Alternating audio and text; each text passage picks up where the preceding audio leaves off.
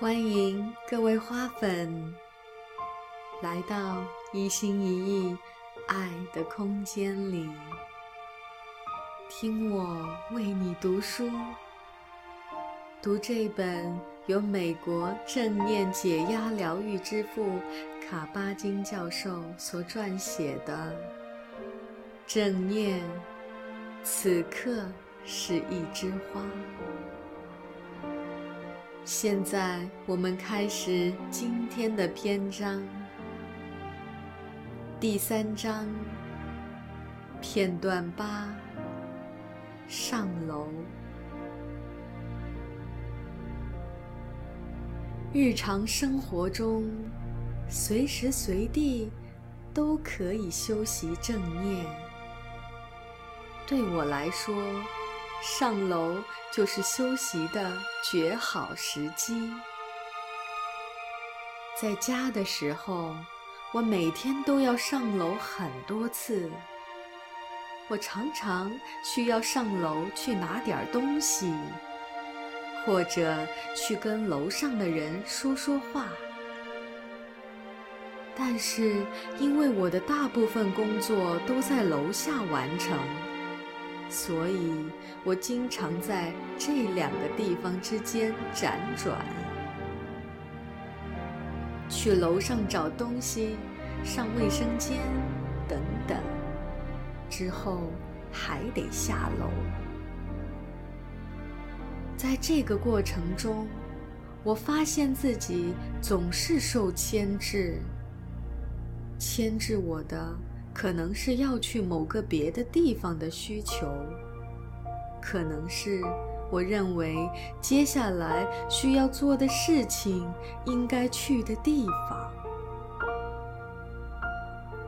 当我发现自己三步并作两步往楼上冲时，我有时会让意识也狂奔起来，追赶自己的脚步。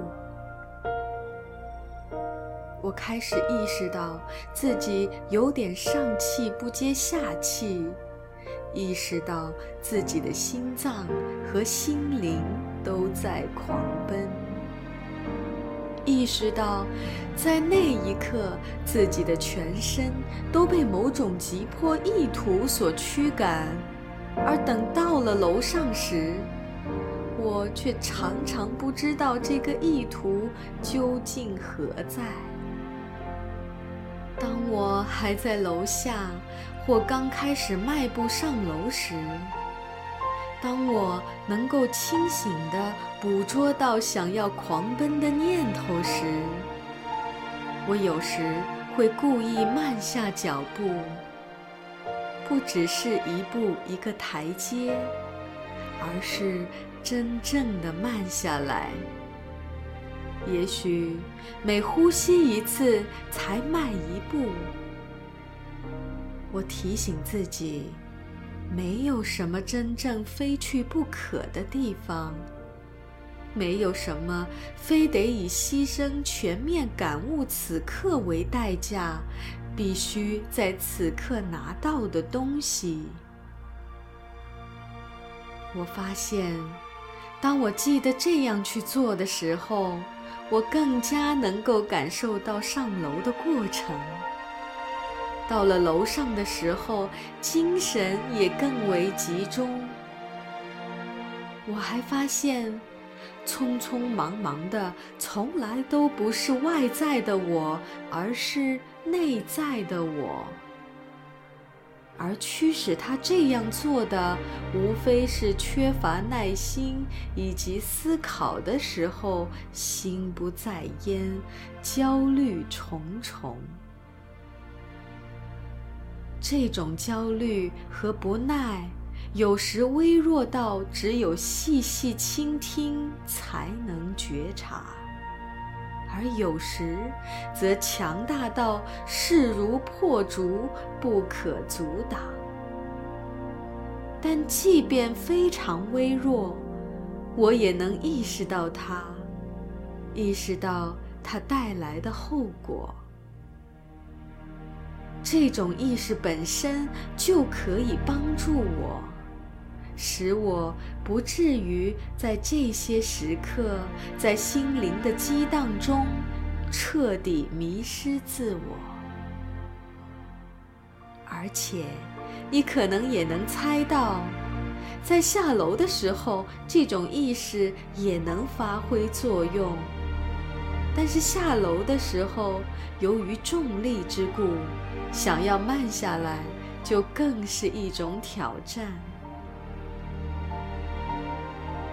让我们试一试这样来做：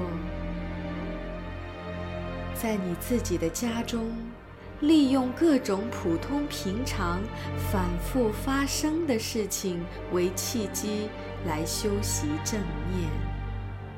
走去前门，接听电话，找个人说话，去卫生间。将衣服从烘干机里取出来，走去冰箱旁，等等。所有这些都可以成为慢下来、更加深的感悟此刻的契机。留意在电话或门铃响第一声时，就推动你开始迈步的内在感觉。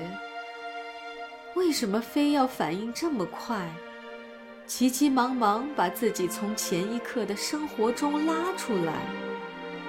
能不能更加从容地实现这种转换？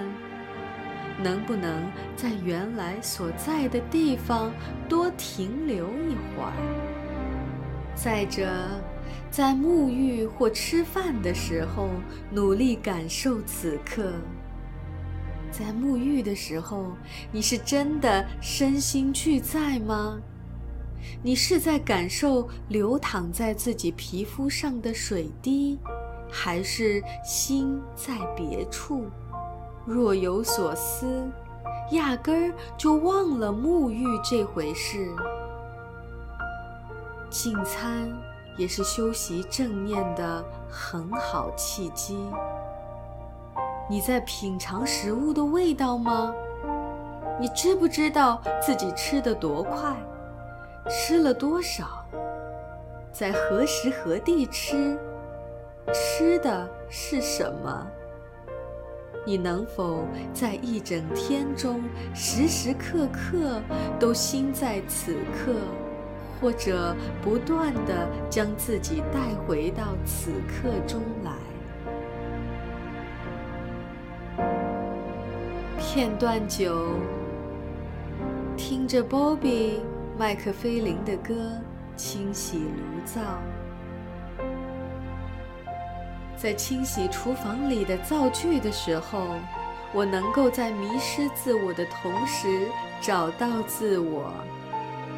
这是一个极好的正念修习契机，虽然并不常有。因为我不经常清洗炉灶，所以这对我来说是个相当艰巨的挑战。再者，这种活儿也没有什么固定的标准。我喜欢在我清洗完的时候，炉灶能看起来跟新的一样。我用的那把刷子足够的粗糙。如果用它蘸着小苏打，足够用力去刷的话，能把污垢除掉，但是又不至于粗糙到把炉灶表层的那层油漆给刷掉。我把燃烧器以及下面的灶盘乃至上面的旋钮都拆下来，泡在水槽里，等到最后再处理。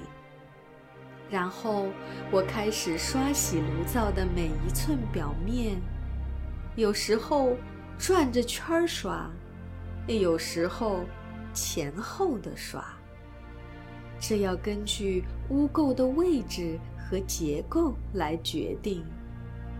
我拿着刷子一圈一圈的前前后后的刷，我感受到自己整个身体的动作。现在我不再是为了让炉灶看起来干净一些而刻意去劳作，我只是移动，移动，观察，观察，观察炉灶在我面前一点点地发生着变化。最后，我用湿海绵仔细擦拭炉灶表面。有时候我会放点音乐，还有的时候我喜欢安安静静的干活。一个周六的早晨，我开始清洗炉灶的时候，收音机里正播着鲍比·麦克菲林的歌带，于是乎，清洗变成了翩翩起舞，咒语、乐声、节律。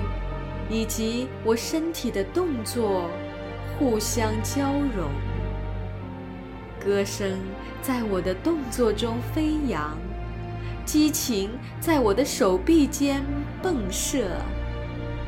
我手中的刷子在音调起伏中移动，以前做饭留下的污垢不断地改变形状，慢慢消失不见。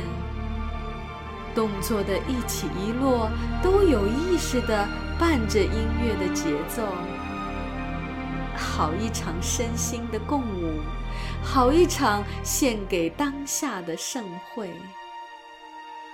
而到了最后，是一个干干净净的炉灶。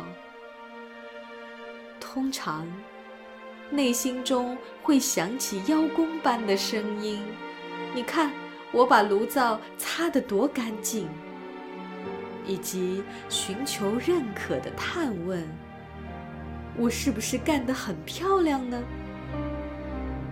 但是，一种清醒的意识很快涌上来，淹没了它。从正念的角度来讲，我不能窃功自居说，清洗炉灶的是我。是炉灶自己在 Bobby 麦克菲林、刷子、小苏打以及海绵的帮助下，在热水以及一个又一个此刻的友情客串中清洗了自己。片段十：我在地球上的真正使命是什么？在地球上的使命是什么？我们最好一遍又一遍地反复问自己这个问题，否则我们也许会做了别人该做的事情而尚不自知，而且这个别人也许纯粹就是我们凭空想象之物，是我们想象世界中的囚徒。如其他所有生命形式一样，我们被包裹在一个独一无二、被我们称为身体的有机体里，生活如线，无时无刻不在展开，亦非人力所能掌控。它贯穿我们身体的整个存亡过程，作为。会思考的生物，唯有我们有能力思考自己的存活，至少是在阳光下度过的这短暂的一生，究竟意义何在？但除此之外，我们还有一种独特的能力。能使思考着的心灵如乌云般完全遮蔽我们的这个世界上的生命历程。我们有可能永远意识不到自己的独特，至少只要我们还停留在个人思维习惯和条件发射投下的阴影之中。我们就不可能意识得到。有个故事说，网格圆顶建筑结构的发明者巴克敏斯特·富勒，在三十二岁时，在一个晚上，在密歇根湖边考虑了好几个小时，想要自杀。他当时遭遇了好几次创业失败，感觉自己的人生一塌糊涂。他当时认为最好是自己离开这个世界，免得拖累了妻子和尚在襁褓中的女儿。很明显，尽管他拥有非凡的创造力和想象力，这种创造力和想象力后来才为人承认。但是他的一切努力都化为了泡影。然而，富勒最后没有结束自己的生命，相反，他决定从此开始重新生活，就像那夜已经死过了一样。也许是因为他对宇宙的基本和谐和秩序深信不疑，他深信自己是其中一个不可分割的部分。因为已经死了，所以他不用再担心自己的个人生活，而可以自由的、全心全意的作为宇宙的代表而活。剩下的人生就成了一份恩赐。他不再为自己而活，而是全身心的去探问，在这个星球上。我需要利用个人所知做点什么？什么是必须由我来负责的？他决定要不断追问这个问题，遵从自己的本能，做好个人范围内的一切事情。就这样，因为是作为宇宙的员工，为全体人类服务，你会通过自己的本质。自己的状态以及自己所做的事情，改变自己周围的一切，为之贡献自己的力量。但这已经不再关乎于个人，而是宇宙自我表达中的一部分了。我们的内心呼唤我们成就什么，成为什么。我们很少下定决心就此提出疑问，并进而思考。我喜欢用一个问题来总括所有这些努力：我在这个地球上的真正使命是什么？或者，我非常在乎、愿意为之付出的事情是什么？如果。我问了这样的一个问题，而又想不出答案来的话，我就不断的问这个问题。如果你在二十来岁的时候就开始思考这个问题，那么等你到了三十五岁、四十岁、五十岁或者六十岁的时候，也许这种追问本身就会引导你到达某种境界，而这种境界，如果你一味追随主流习俗，遵循父母期望，或更糟的是，遵循个人未经检验、自我设限的信仰和期望的话，也许根本就到达不了。你可以在任何时候、任何年龄开始追问这个问题，无论何时开始，它都会对你的处事观念和各种抉择产生深远的影响。这也许并不意味着你会改变自己所做的事情，但也许意味着。你会想要改变自己看待这件事情的方式，或者做这件事情的方式。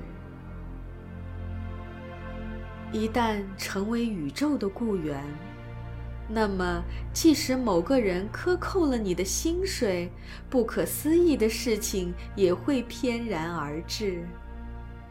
但是你必须得耐心一点，要想在人生中培养出这种处事态度，绝不是一朝一夕就能行的。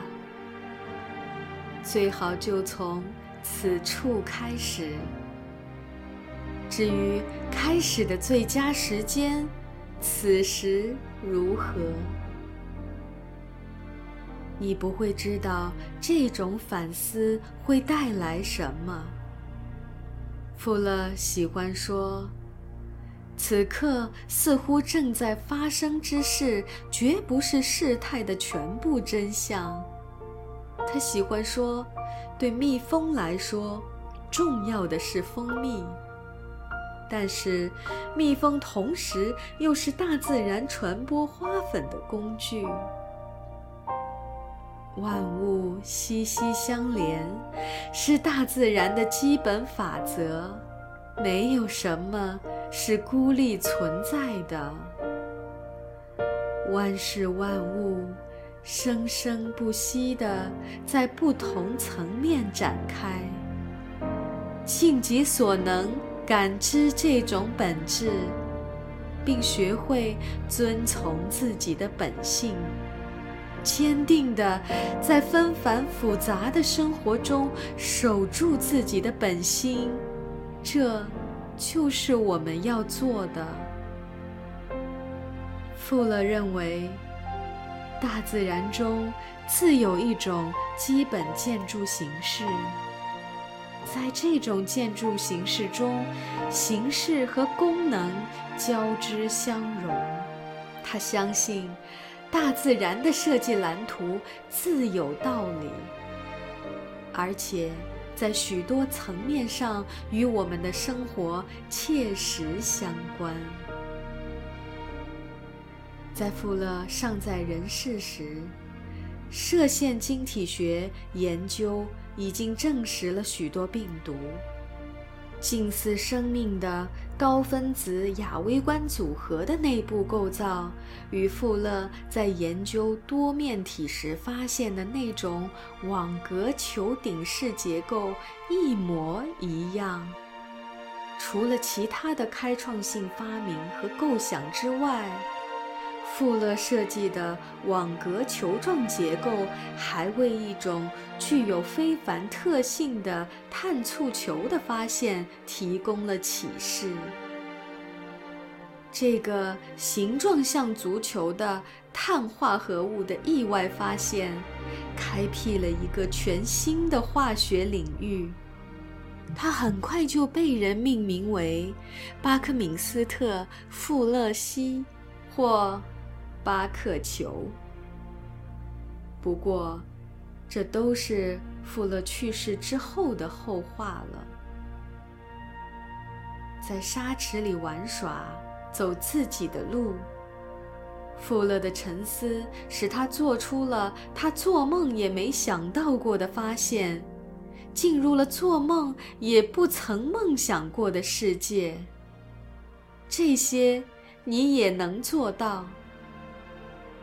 富勒从不认为自己有什么特殊之处，他认为自己只是个喜欢琢磨创意和模型的普通人而已。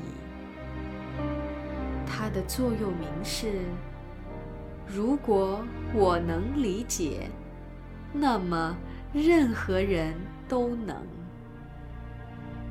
拉尔夫·沃尔多·爱默生。在他的《论自立》中写道：“坚持自我，绝不模仿。你的天资，你可以随时用经过一生培育、辛苦积累起来的力量将其展示出来。但是，如果借用别人的天分，你注定只能一知半解。”做上天要你做的事，不要奢望太多。今天的一心一意为你读书就到这里，感谢你的耐心聆听，期待在下一个篇章我们再次相遇。